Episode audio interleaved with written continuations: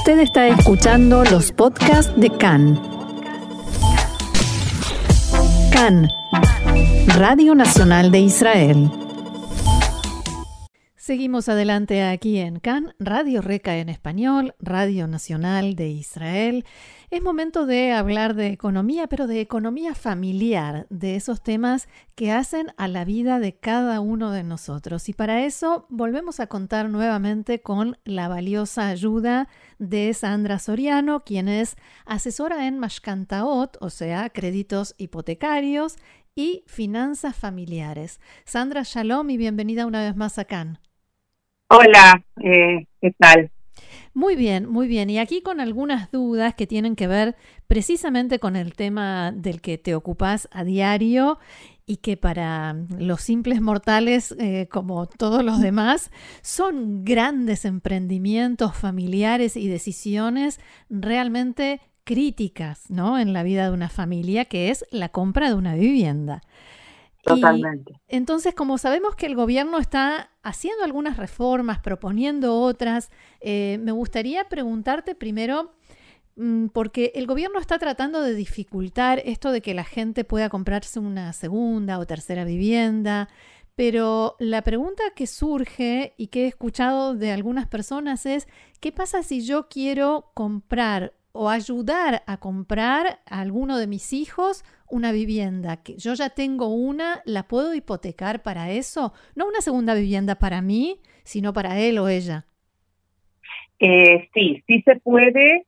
Eh, todo depende de, bueno, depende de muchas cosas, ¿no? Una de las cosas que, que hay que tomar en cuenta es que cuando eh, nosotros como padres queremos ayudar a uno de nuestros hijos y queremos sacar un, una o un préstamo, el banco va a revisar nuestros ingresos y nuestra forma de, de llevar nuestros ingresos eh, como cualquier otra mascanta, ¿sí? O sea, lo primero es que hay que hay que ver que el banco acepta darnos el, el préstamo. Eh, por otra parte, eh, hay que ver cuánto vale la casa que tenemos hoy en día y cuánta mascanta, si es que la hay, hay sobre la casa.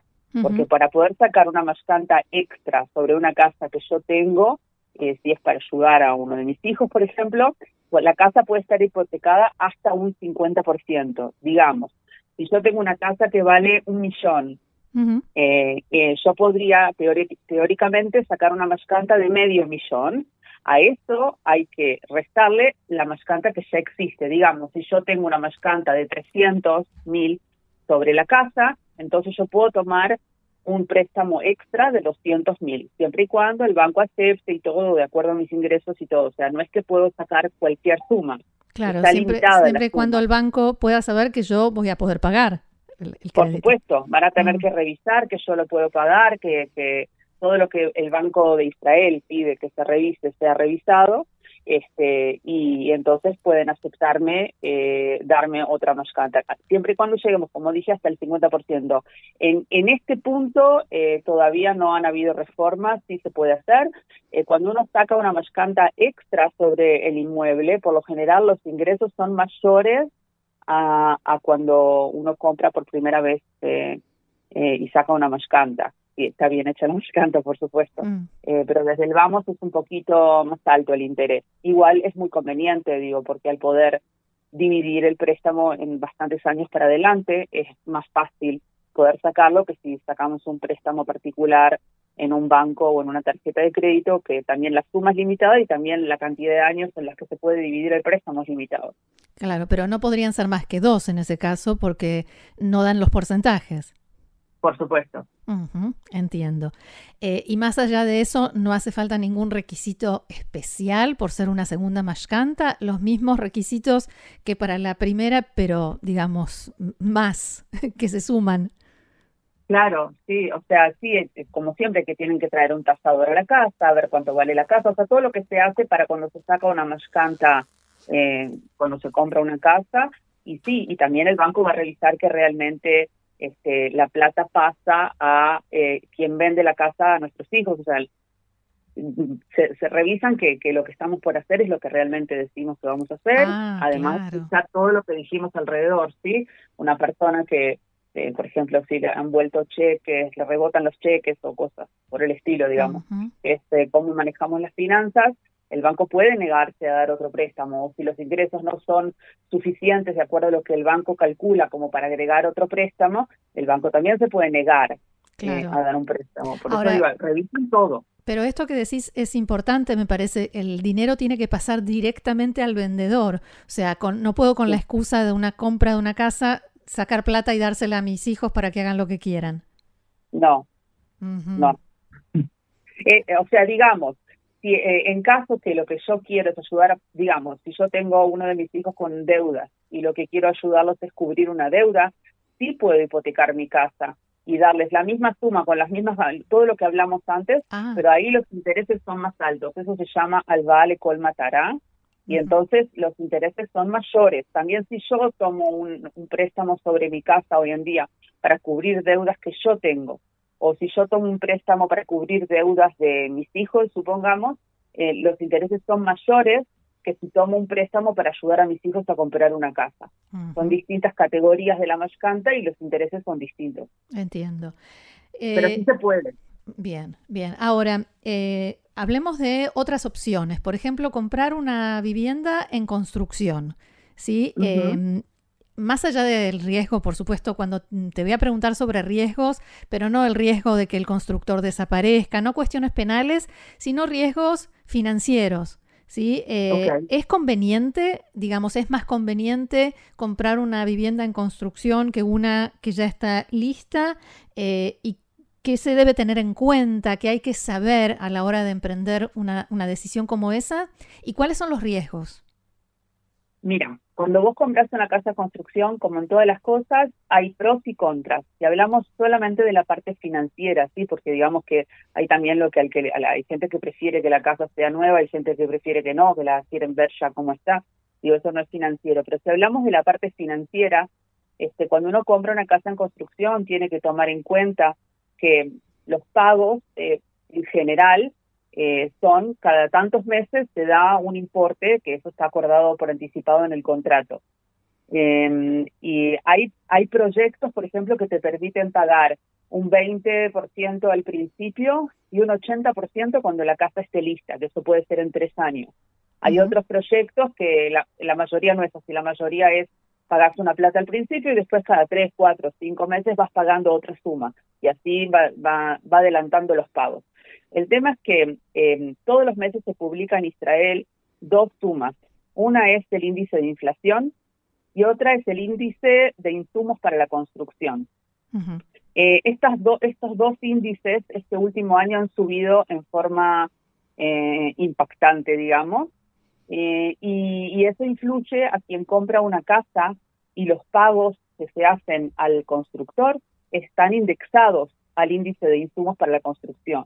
Porque eso quiere decir que si yo ahora compro una casa de un millón, digamos, y yo le pagué al constructor ahora, digamos, 200 mil y lo que queda por pagar son 800 mil, digamos que los 800 mil él me permite pagarlos cuando la casa esté lista, eh, hay que revisar en el contrato si esos 800 mil son siempre 800 mil o están indexados al índice de insumos para la construcción, porque si están indexados quiere decir que todos los meses cuando va subiendo ese índice, los 800 mil shekels ya no son 800 mil, van subiendo todos los meses.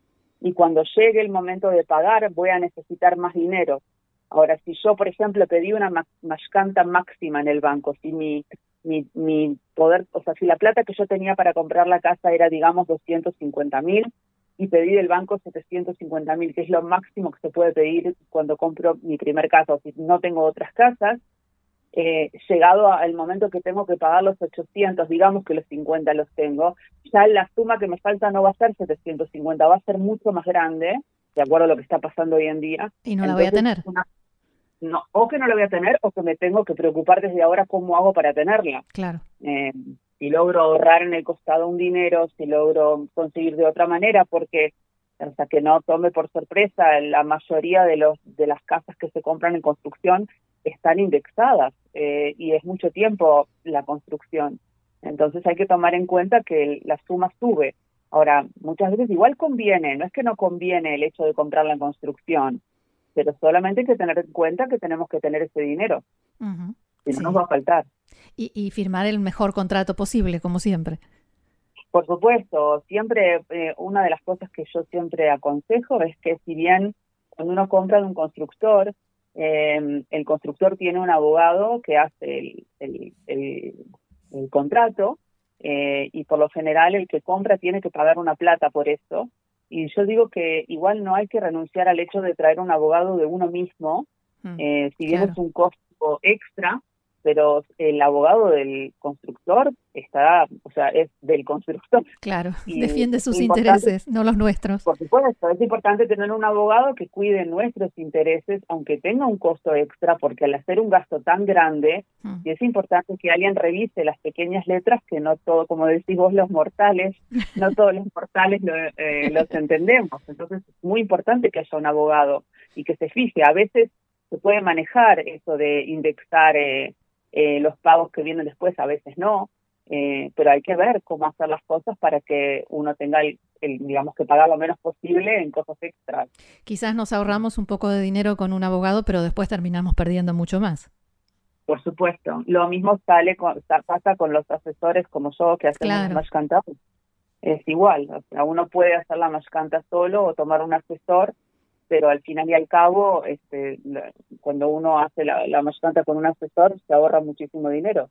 Son esas cosas que hay que tener en cuenta cuando uno compra una casa. Y dolores de cabeza, ¿no? Supongo. Sí, además. Ahora, mencionaste algo en lo que me gustaría detenerme, porque dijiste, hablaste del máximo de la mashkanta que se puede, del crédito hipotecario que se puede sacar. ¿Cómo, es, eh, ¿Cómo son esas cifras? Ah, mira, cuando uno compra una primera casa, o sea, cuando uno no tiene en este momento ninguna casa a su nombre, puede tomar un 75% del valor de la casa. El valor de la casa siempre es lo que figura en el contrato de compra o lo que decide el tasador que manda el banco, el más bajo de los dos, mm. ¿ok? De ahí se saca el 75% y eso es lo máximo que el banco puede dar de mashkanta. Si ya tengo una casa y la voy a vender, yo declaro que la voy a vender, y voy a comprar otra, entonces ahí puedo tomar un 70% de Mashkanta. Y si ya tengo una casa y voy a comprar una segunda sin vender la primera, entonces ahí puedo tomar un 50%. Eh, eso va variando de acuerdo a la situación de cada uno. O sea que para eh, comprar una casa en este país hay que tener una buena cantidad de dinero para empezar, para empezar a hablar. sí, totalmente. Por eso había salido el proyecto de Mejir la Mishtaken, Mm. que es ese proyecto que hay que se que uno se anota y hay sorteos para ver quién sale eh, sorteado, que una de las cosas que tiene este proyecto, además de que las casas son un poco más baratas, que hoy en día ya no, ya no son tanto más baratas como en el principio, pero todavía son más baratas, una de las ventajas que tiene este proyecto es que eh, se toma un 75% del valor real de la casa. O sea, si yo compro una casa de un millón pero la casa en realidad, o sea, está tasada en, en más, o sea, en el valor mayor, no puedo tomar un 750, puedo tomar más de 750 de acuerdo a lo que determinen que es el valor. Eh, y entonces eso ayuda a las personas que no tienen suficiente eh, dinero para empezar el, primer pago, o sea, la, la, parte que uno tiene que poner. Em, lo que sí hay que tener en cuenta en esos casos, en el Mejir La Mishtaken, es que el resto de la plata que no tenemos es una mascanta que por supuesto hay que ver si es algo que es viable de acuerdo al a la suma que representa en, en, la suma en general y cuánto sale la devolución mensual para, para ver qué que, se va a poder pagar. Y en el Mejir la Mistaken, si volvemos a lo que hablábamos antes, los pagos están indexados al insumo para la construcción, o sea que ah. sí sí van subiendo, o sea, sí va subiendo la deuda, o sea que también si tomamos ahí la mascanta máxima hay que tomar en cuenta que vamos a necesitar un poquito más de plata. O sea que, el, precio que el precio es menor, pero lo que se paga por mes es más y puede ser que no nos alcance con el salario. Sí, igual digo, en el Mesir la Mishtaken siempre hay que revisar, hay depende de dónde salió sorteada la persona, a veces la diferencia entre eh, la casa que está que que le corresponde a esa persona y la casa que cuánto saldría para para cualquier persona que no ganó, es tan grande la diferencia que ya cubre todas, ah. todas las cosas que, estamos hablando. Y a veces no, a veces la diferencia no es mucha, entonces hay que revisar bien. claro. Si la diferencia, claro, si la diferencia no es mucha y vamos a pagar todas las cosas extras, capaz que no vale la pena esperar eh, porque, tiempo. porque en Mejirle Mishtaken uno no elige en realidad dónde, ¿cierto? ¿Dónde queda esa casa? uno elige dónde se anota para los sorteos. Bien. O sea, hay sorteos en todo el país y uno tiene que elegir en, en qué sorteo uno se anota eh, y ahí hay que esperar si uno gana eh, o no. Pero no siempre hay en donde queremos vivir. Claro. Entonces, a veces la gente igual compra para tener una casa, para tener algo, eh, y después la alquila y viven en otro lado. Claro. Ahora, hablábamos al principio de reformas y sí me gustaría preguntarte por una reforma muy reciente eh, que tiene que ver con justamente la compra de una segunda vivienda, eh, que están tratando de hacerla un poco más complicado, me parece, ¿no? O más costoso. En realidad están haciendo cualquier cosa que puedan hacer para tratar de parar la subida impresionante del valor de los inmuebles que, que estamos sintiendo en este último año, en todos los años, pero este año es impresionante cómo están subiendo los precios.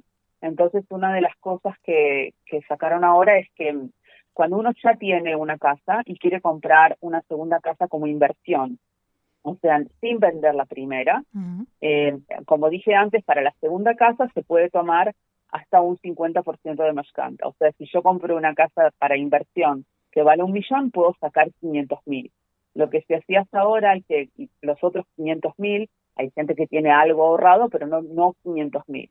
Entonces sacaban una mascanta extra sobre la casa que ya tenemos. O sea, si la casa que yo ya tengo eh, no tiene mascanta o tiene una mascanta chica, sacaba una mascanta extra que me ayude a pagar la segunda casa. Esa parte extra es la que Banco Israel ahora eh, no permite que, que se haga. Eh, se están buscando alternativas de todos modos eh, porque porque la gente igual quiere comprar, pero eh, digamos que si hablamos en y lo que lo que Banco Israel decidió es que no se puede sacar otra mascanta sobre sobre la casa que ya tenemos para comprar una segunda casa. Em, ¿Y lo hizo más costoso también? ¿Cómo? ¿Lo hizo más costoso, más caro? El hecho de comprar una segunda vivienda? Los, intereses, los intereses de la, sobre la primera casa eran un poquito más altas, pero no, otra cosa que encarece es que hay un impuesto que se paga, el impuesto a la compra de viviendas, que cuando uno compra una casa y tiene una sola casa, hasta una suma de un millón setecientos y pico hay store, o sea, no se paga nada, y por encima de esa suma es escalonado el impuesto. Cuando uno compra una segunda casa, eh, en este momento el impuesto a la compra es un 5% desde el primer shekel, o sea, no hay, no hay escalones, pero eh, ahora lo quieren volver a subir como estaba el año pasado a 8%. Y de esa manera encarecer los costos para quien quiera comprar una segunda casa, eh, como que para, para bajar eh, eso de que están comprando tantas casas. ¿Cuál es el, el, máximo, la cantidad de años que se puede em, digamos, repartir, dividir el pago de una mascanta? En teoría se puede hasta 30, pero depende también la edad con la que uno empieza, hmm. porque los bancos tratan de que la mascanta no sea más de hasta los 75 años, o sea, si tengo 45 puedo tomar 30 años y llego a 75, en algunos bancos dejan llegar hasta los 80, especialmente si es la segunda casa, si es la segunda casa que tengo es más fácil que me autoricen llegar hasta los 80, en algunos bancos ya están autorizando también la primera casa hasta los 80. Eh, yo igual, digo, por, supuesto que depende de la situación de cada persona, pero yo sí recomiendo que si toman una moscanta y es a 30 años, toda la suma, hay que ver cómo hacer en los próximos años para refinanciar la moscanta y ver cómo achicar eh, lo que vamos a pagar de moscanta cuando ya estemos en la edad jubilatoria, que ah, probablemente los ingresos sean menores o si uno compró una casa que piensa que en unos años la va a vender, no le afecta. Pero eh, si no es el caso, sí hay que tomar en cuenta que aunque el banco autorice 30 años, tener una mascanta grande en la edad jubilatoria es algo no fácil. Claro, no, no muy recomendable. Y no. A veces no hay más remedio, a veces es lo que se hace para comprar. Este, y bueno, y máximo cuando uno llega a la edad jubilatoria, si no puede pagar, puede vender la casa y probablemente hayan subido los precios en este país, o sea que de todos modos puede en ese momento vender y comprar algo más chico. Claro, o, eh, ubicado en otro lugar. Sí, el hecho de poder dividir en 30 años es lo que facilita eh, poder comprar una casa, porque si no la devolución mensual se hace muy, muy grande. Claro, y, y totalmente imposible. Muy bien, realmente interesante y sobre todo muy útil eh, toda esta información que nos has dado y por supuesto vamos a volver a molestarte para seguir comprendiendo las distintas opciones y tratando de entender de qué va esta cosa del crédito hipotecario. Sandra Soriano, asesora en Mashkantaot y Finanzas Familiares, muchísimas gracias y será hasta la próxima. Bueno, muchas gracias a ustedes y cuando quieran acá estoy para contestar todas las preguntas. Gracias, Shalom. Shalom.